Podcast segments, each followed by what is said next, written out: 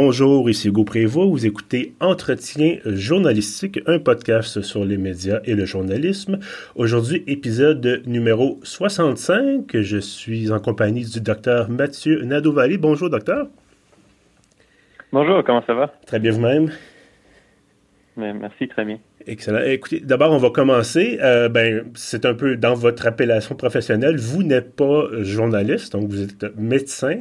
Euh, la raison pour laquelle on se parle aujourd'hui, c'est parce que vous êtes assez présent sur les médias sociaux pour euh, lutter contre la désinformation à propos de la pandémie, à propos de la, COVID et tout ce qui entoure un peu cette fameuse maladie qui ne veut pas mourir pourquoi est-ce que, bon, évidemment, j'imagine que c'est peut-être un peu dans, l'ADN du médecin, mais euh, pourquoi est-ce que vous avez décidé de justement lutter contre la désinformation? Ben, moi, en fait, euh, j'étais sur les, réseaux sociaux depuis un moment, puis je voyais toute cette désinformation-là euh, qui circulait. Puis il y avait peu de gens pour reprendre, les corriger en fait cette désinformation-là sur les réseaux sociaux. Donc, euh, j'ai décidé de m'impliquer là-dedans. Je trouvais que c'était important euh, de rétablir les faits, surtout quand le sujet euh, est aussi important que la vaccination. Et bon, vous disiez, vous étiez déjà bon sur les réseaux sociaux, mais vous êtes, en fait, vos vidéos sont principalement sur TikTok, sont ensuite partagées ailleurs. Bon, moi, je, je vois souvent passer vos capsules sur Twitter, par exemple. Mais pourquoi être allé justement d'abord vers TikTok? Euh, ben, je crois que c'est une des plateformes sur laquelle il y a le plus de désinformation, puis les algorithmes sont faits d'une certaine façon que euh, le contenu avec, avec lequel on interagit euh, nous est constamment renvoyé. Donc, ça crée des chambres d'écho. si une personne, par exemple, voit une vidéo passer qui, qui fait peur sur les vaccins, par exemple, puis qu'elle interagit, ben tout de suite après, elle va recevoir des tonnes d'autres vidéos du même genre.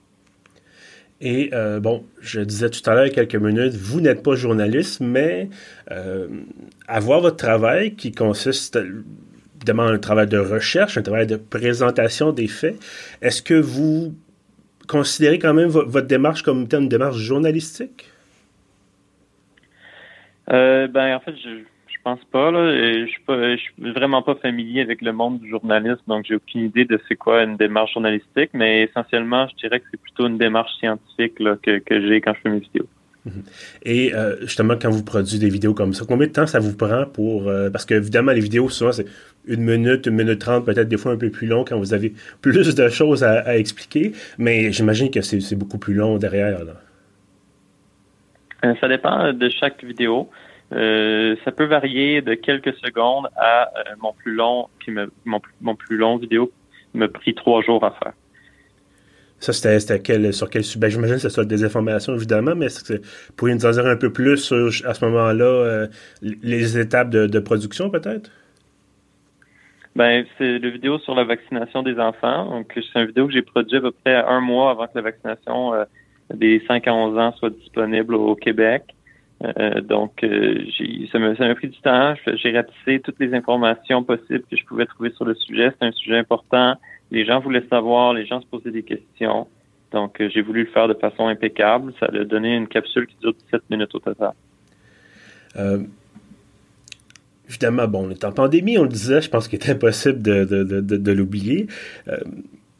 Est-ce que vous constatez que, parce qu'il y avait évidemment de la désinformation scientifique avant la COVID, euh, mais est-ce que vous constatez que c'est plus important?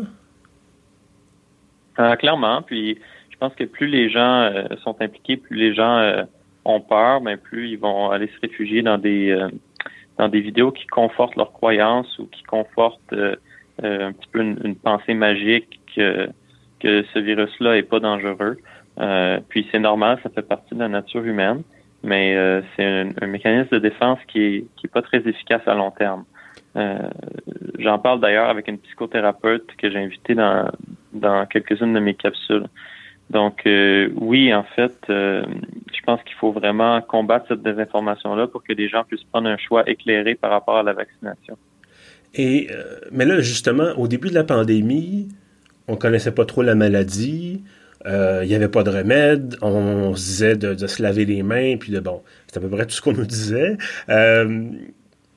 Il y a des gens qui mouraient bon, par centaines par jour. Il y a des, Et là, on, a des on est deux ans plus tard, on a des vaccins, on a des recherches, on a des gens comme vous qui expliquent encore et encore et encore comment les choses fonctionnent et qu'est-ce qui est vrai, qu'est-ce qui n'est pas vrai. Mais on a l'impression que le côté des informations est, non seulement toujours présent, évidemment, mais encore plus présent.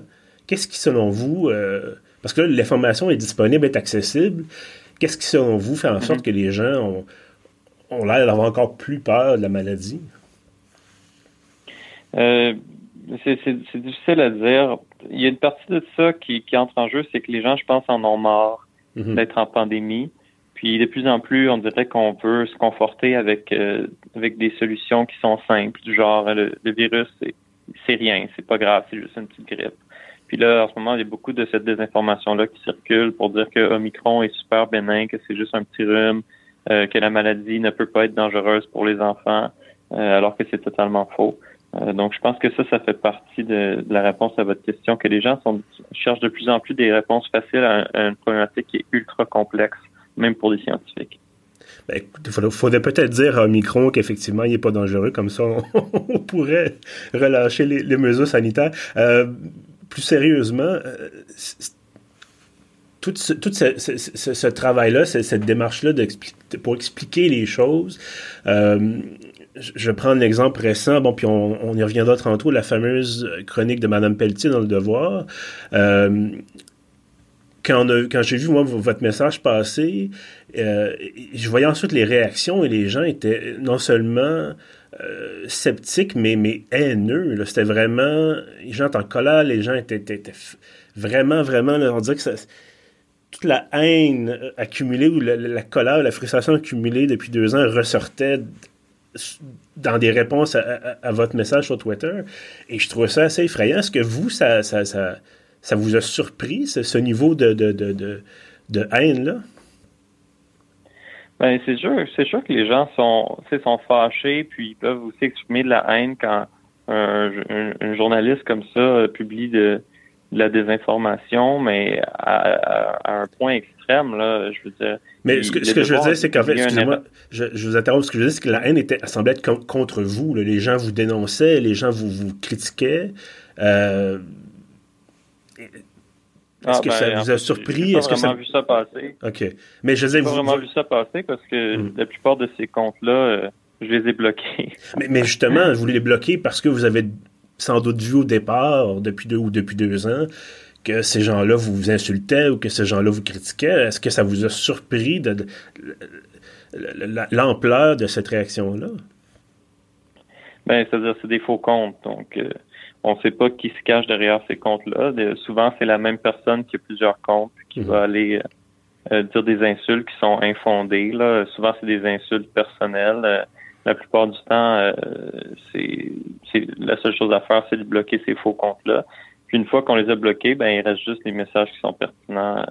Moi, moi honnêtement, quand j'ai publié ça, la plupart des messages que j'ai vus, en fait, probablement la plus grande majorité, c'était des messages de de de pas de haine, là, mais des, des, réponses négatives à cette journaliste-là qui avait publié de la désinformation. Mm-hmm. Et donc, vous n'êtes pas nécessairement affecté par ce qu'on appelle des trolls. Ça, vous, vous faites le ménage une fois, puis après ça, vous passez peut-être à, autre chose. Ouais, ben c'est ça. J'ai trouvé une façon euh, sur Twitter qui soit euh, bloqué automatiquement ces comptes-là. Je les vois pas trop passer. C'est des faux comptes. Je pense qu'il faut pas s'en préoccuper vraiment. Mm-hmm. Euh, parlons un peu de, l'impact de, de votre démarche, parce que, bon, vous publiez des vidéos assez régulièrement.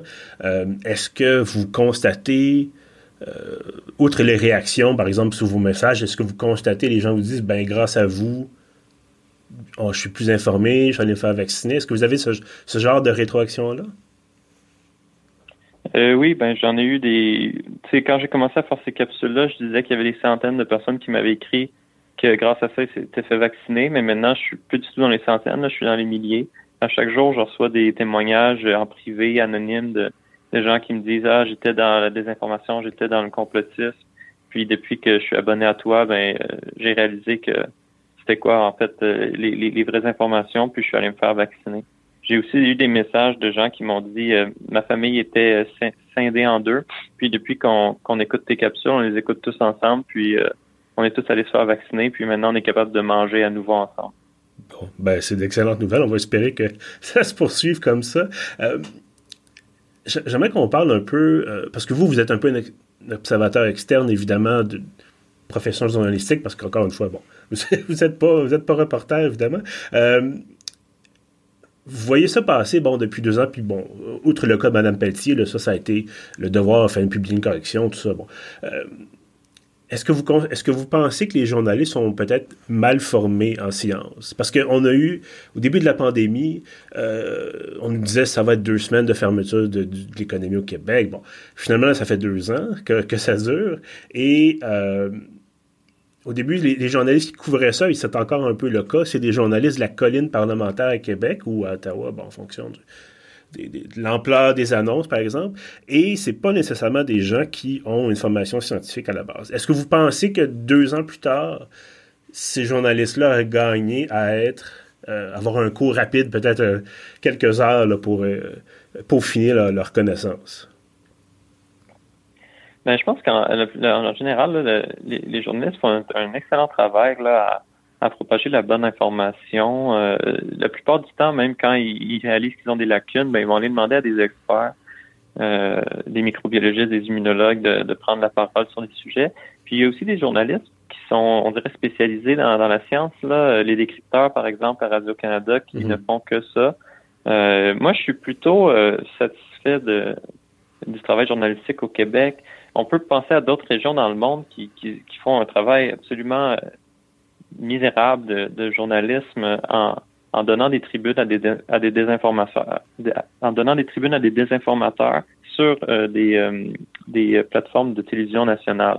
Ça, c'est vraiment déplorable. Mais au Québec, on n'a pas fait ça. En fait, la seule fois qu'on le fait, euh, l'article a été rétracté immédiatement. C'est un article dans la presse du docteur René Lavigueur qui, qui disait des demi-vérités puis des faussetés sur la COVID. Il a été retiré dès le lendemain une lettre d'excuse a été publiée par euh, des vrais experts. Euh, c'est-à-dire une lettre d'excuse a été publiée par la presse, puis ils ont interviewé des vrais experts mhm. pour euh, rétablir les faits. J'aimerais savoir, bon, ça fait encore une fois, on est, on est pas, on est malheureusement pas prêt de sortir de la pandémie. Ça fait quand même un certain temps que vous produisez des capsules. Est-ce que vous vous dites, je vais continuer de faire ça jusqu'à ce que on ne parle plus de la COVID ou est-ce qu'éventuellement vous allez dire bon ben, je pense que j'ai fait mon travail puis on va faire on va passer à autre chose? Ben c'est ça que je m'étais dit. Puis en octobre, euh, j'avais annoncé ma retraite là. Euh, puis finalement, je suis revenu parce que il y a encore eu plus de désinformation qu'avant. Mhm. Pourquoi? Parce que la vaccination chez les enfants est arrivée en, en décembre. En tout cas, en novembre, on en parlait. Donc, j'ai été comme forcé de revenir là. Euh, parce qu'avec la vaccination des enfants, il y a eu beaucoup de désinformation. Puis j'ai été aussi comme forcé de rester parce qu'après ça est arrivé euh, le variant Omicron. Mm-hmm. Puis là, la désinformation euh, s'est encore réanimée de ses cendres. donc on dirait qu'à chaque fois que je veux prendre ma retraite, il y a un nouveau sujet qui arrive. Là, ben, puis là maintenant, on vient d'annoncer que les études cliniques allaient, étaient terminées pour les, la, vaccination des 0-4 ans, qu'une demande allait être faite auprès de la FDA. Donc, j'imagine qu'encore une fois, il va y avoir une vague de désinformation sur la vaccination des 0-4 ans, qui est en fait la tranche d'âge qui, qui est le plus vaccinée. Hein. Les vaccins pédiatriques, mhm. c'est essentiellement dans cette tranche d'âge-là. Parfait. Ben, écoutez, euh, Dr. Mathieu Nadeau-Vallée, merci beaucoup d'avoir été avec nous aujourd'hui. Ça fait plaisir.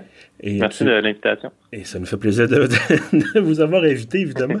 Euh, à tous ceux qui nous écoutent, bien sûr, merci d'être au rendez-vous. Si vous voulez retrouver tous nos autres épisodes, euh, euh, pardon, si vous voulez, voilà, on va y arriver et on fera un petit peu de montage à la fin, voilà. si vous voulez écouter tous nos autres épisodes, vous pouvez trouver ça sur pieuvre.ca. On est également sur Apple Podcast, sur Spotify et sur Google Podcast. également sur notre hébergeur, bien sûr. Balado Québec, avant de vous laisser, je vous invite, si c'est pas déjà fait, à vous abonner à l'infolettre tous les samedis, vous avez l'ensemble de nos contenus, y compris des podcasts, dans votre boîte de réception. Sur ça, je vous dis merci et à bientôt.